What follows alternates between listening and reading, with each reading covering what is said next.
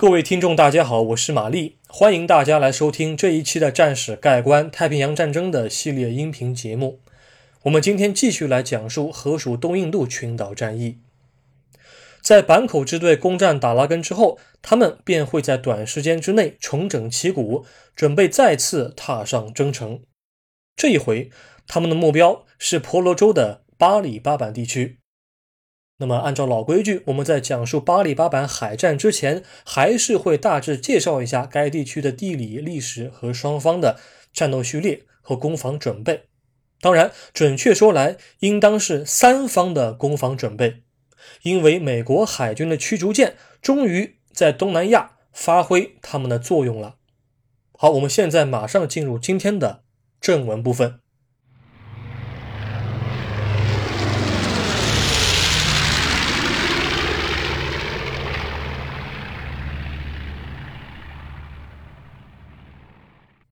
争夺小渔村，巴里巴板的经济腾飞以及战斗三方的作战序列。巴里巴板位于加里曼丹岛的东南海岸，是今天印度尼西亚重要的商贸中转站。该岛最繁忙的机场和港口都住在巴里巴板城，同时也被认为是印度尼西亚最宜居的城市之一。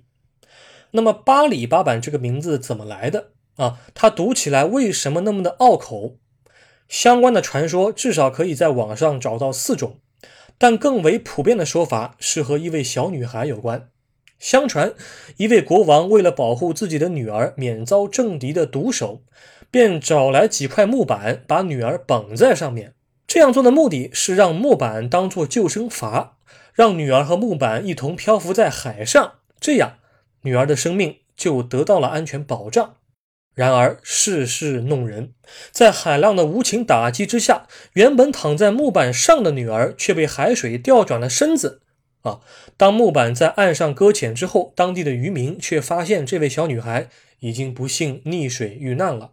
巴黎指的是在什么什么后面的意思，而巴板指的就是木板。巴黎巴板的名字或许就是这么来的。巴黎巴板的命运和咱们的今天的深圳有一些类似之处。以前它也只是一个当地不及人的小渔村，只不过它的腾飞依靠的是石油，而且是外来的殖民者荷兰人，他们如同海水一样，把巴黎巴板的命运给翻了过来。一八九七年二月十号，一个叫做马蒂尔达的当地的小型石油冶炼公司开始在巴黎巴板钻孔。两年之后，荷兰殖民者正式将巴黎巴板小渔村升级为镇。从此之后，巴黎巴板小镇的基础设施建设便不断的被完善，道路啊、仓库啊、工人宿舍呀、码头啊、行政建筑啊、军营啊等等这些建筑开始成为了小镇的装饰。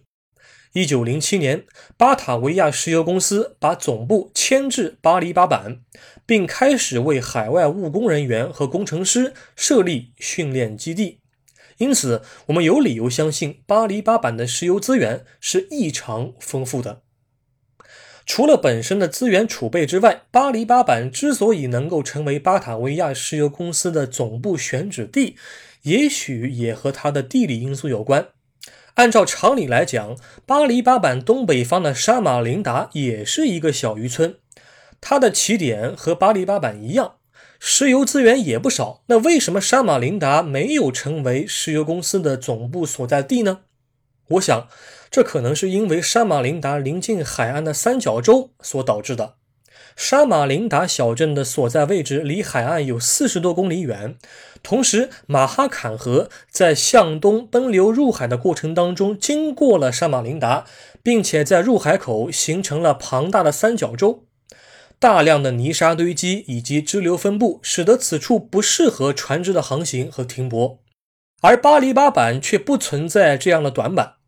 虽然巴黎巴板有百分之八十五的地区是丘陵地带，但是它们的海拔都在一百米以下。况且它临近海岸，船只可以放心的吃水，不用担心搁浅的问题。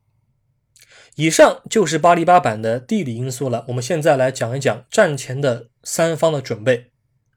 何方对于巴黎巴板的战略地位显然也是十分看重的。在太平洋战争之前，河属东印度在巴黎巴版的驻军多达一千一百人。守备部队主力为河属东印度皇家陆军的第六步兵营，另外有两个炮兵连、一个防空炮连、三个防空机枪连和一个暗防炮连驻守在此地，共装备十二门七十五毫米口径火炮、两门一百二十毫米口径暗防炮、四座四十毫米口径防空炮和九挺防空机枪。驻军总指挥为陆军中校科内利斯·范登·胡根班德。虽然巴黎巴板的地面部队人数还不少，但是此处缺乏航空兵和水面舰艇的支援。在一九四二年初，巴黎巴板港内没有任何一艘水面战舰，只有一艘辅助布雷艇“落水号”停泊在此。这艘布雷艇的标准排水量只有两百二十七吨，装备两挺点五零口径的机枪，连一门炮都没有，最大航速只有十节。它本身是一个拖船，在一九三一年下水，但是在一九四零年六月二十四日的时候被改装成了辅助布雷艇，主要从事巴里巴板近海的布雷工作。除此之外，荷军还在入海口附近埋下了很多的船只残骸，以防止日军的登陆部队。我们现在来讲一下日方，日方的作战序列其实和十几天之前攻占达拉根的时候差不多。地面部队主力为混成第五十六步兵团和吴市镇守府第二海军特别陆战队，总兵力为五千五百人，由坂口敬夫陆军少将指挥。地面部队分为三股力量，分别是打击部队、突袭部队以及救援部队。突袭部队是夜间登陆的先头部队，由第幺四六步兵联队的第二大队担任主力。连队中的其余大部分人员全部编入打击部队之中，但是留下两个中队作为救援部队。五二特的一个中队也加入了救援部队的序列。日本人为什么要单独列出一个救援部队呢？我个人推测可能是这样的：坂口敬夫也许是在攻占达拉根期间总结了经验，并做出了这样的保守的安排。救援部队当中的通信兵和医务兵的数量很多，很可能是为了应付丛林作战当中找不着北等突发状况的发生；而单独编成一个突袭部队，也可能是为了加快作战效率。日方给突袭部队配置了电台，而可能在白天登陆的大部队，也就是打击部队，却并不享有这样的通信设备。但是要装下这五千五百名官兵的部队。日方可谓是用心良苦啊，总共拉来了十六艘运输舰，给这一堆肉丸们护航的，仍然是西村祥治海军少将指挥的西方攻略部队第一护卫队，旗舰为轻巡洋舰纳科号，包含驱逐舰春雨号、西利号、春雨号、五月雨号、朝云号、风云号、夏云号、海风号、江风号、山风号和凉风号。以上舰艇均隶属于第四水雷战队，另外。还有两艘水上飞机母舰“山羊丸号”和“战旗丸号”，四艘扫雷艇第十五号、十六号、十七号和十八号，驱潜艇第十号、十一号、十二号，哨戒艇第三十六号、第三十七号和第三十八号共同编入作战序列，基本和达拉根作战时期一样，无非就是少了第十三和第十四号扫雷艇而已。以上就是日俄双方的作战编程，而巴里巴版海战还包含了美国海军。为什么这个时候美国海军却出现在了河属东印度群岛呢？难道他们不应该在菲律宾待着吗？科雷吉多尔岛的战事还没有结束，跑到南方来做什么呢？要讲明白以上问题，还得从1942年1月的盟军指挥层变动说起。也就是我们常说的美英荷澳联合司令部 （American British Dutch Australian Command），简称 ABDCOM，它的诞生说起。但是关于这个指挥编制的调整问题，不是说一两句话能够说清楚的。我会单拎出来详细讲述，之后还会再说一期，配合着东南亚所有早期战士的战力评析，给予这个司令部一个综合评价。因此，以上相关内容不在本期音频的范畴之内。啊。大家只要先明白，美英荷澳联合司令部此时已经建立了，美国海军的舰艇在面对日方的汹涌来袭的时候，不能够坐视不管。当时部署在东南亚的美国海军是他的亚洲舰队，而参与此次作战的是美军的四艘驱逐舰。他们分别是保罗·琼斯号、帕洛特号、约翰·福特号和波普号。这四艘驱逐舰均隶属于亚洲舰队下辖的第五特遣舰队的第二十九驱逐舰分舰队。其中，保罗·琼斯号为分舰队旗舰，帕洛特号隶属于第五十八驱逐舰分队，约翰·福特号和波普号隶属于第五十九驱逐舰分队。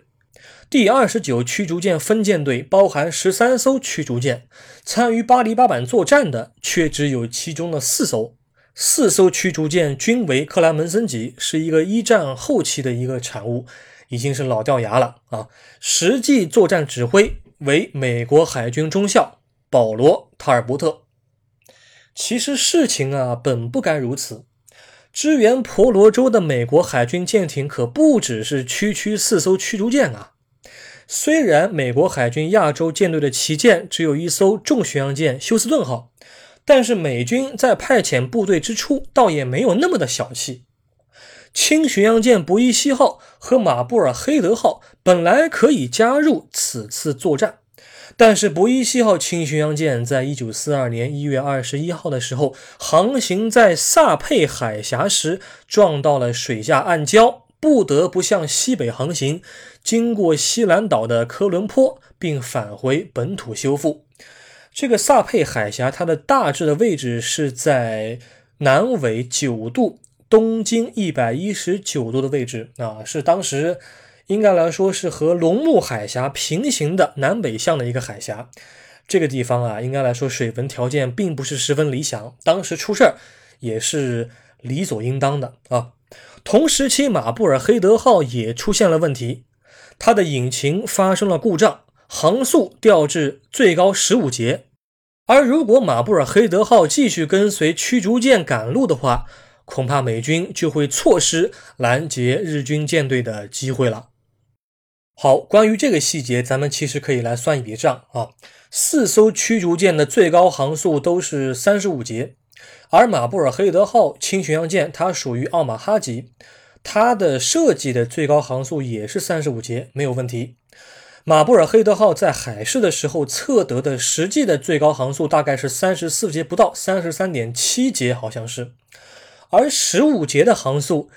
是连他自己身体健康的时候的一半都不到，这是不是有点太像乌龟爬了？虽然舰队赶路的时候不可能使用最高航速，当时四艘美军的驱逐舰的奔袭航速也是二十七节，但是十五节的速度显然是拖大家下水啊！你到底是支援友军作战呢，还是给友军添麻烦啊？当猪队友啊？这都说不好了。而马布尔黑德号在引擎故障时接敌，不仅仅会因为损管人员要照顾引擎而丧失部分舰员的战斗效率，同时也失去了舰艇本身的火力优势。万一作战开始时再遇到什么问题，那么美军就很可能陷入被动。在面对日军舰队之时，本身舰艇已经不足的美国海军就只能够保守一些了。因此，本来可以坐镇第五特遣舰队旗舰伯伊西号指挥作战的威廉·格拉斯福特海军少将，就不得不让下级率舰参与作战了。马布尔黑德号就留在后方，在驱逐舰打击结束之后，给他们返港护航。同一时期，美军与荷军都派出了多艘潜艇前去围追堵截，但是最终赶上巴黎巴板海战并且形成战果的只有一艘荷军潜艇 K 十八号。好，讲到这里，我想大家可能不禁会有一些疑问：为什么日军还未展开登陆，美军这边就得到消息了？情报之所以传到美军手里，也许可能并不是因为美英荷澳司令部的情报共享做得很好。我觉得更加令人信服的事实，很可能是在1942年1月22号当天，有一架美军 PBY Catalina 水上飞机看见了日军的两栖登陆部队。那么，从攻占达拉根到南下作战，日军为什么那么的磨蹭呢？啊，为什么舰队在达拉根停泊了一周？这则问题的答案很可能还是和达拉根之战有关啊。我们已经知道，达拉根之战期间，荷军炮台击沉了两艘的日本的扫雷艇。本来要执行任务的日本扫雷艇，为了躲避何方的炮火，就忘了干自己的正事儿，不小心触雷了。因此，日军在进驻达拉根之后，便对港口进行了细致的扫雷工作，这就需要耗费时间。另外，由于达拉根机场的跑道实在是比较泥泞，本来打击巴里巴板是可以使用日军的空降部队的，但是由于机场改造需要时间，这些部队就用于苏拉维西岛和安汶岛的入侵作战当中了。啊，总的算起来，入侵巴里巴板的作战计划一共拖延了大概四天左右，这就给予了盟军充分的反应时间。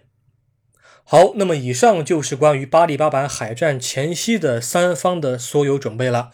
我们将在下一期当中开始讲述具体作战的详细过程。感谢你的收听，我们下一期再会。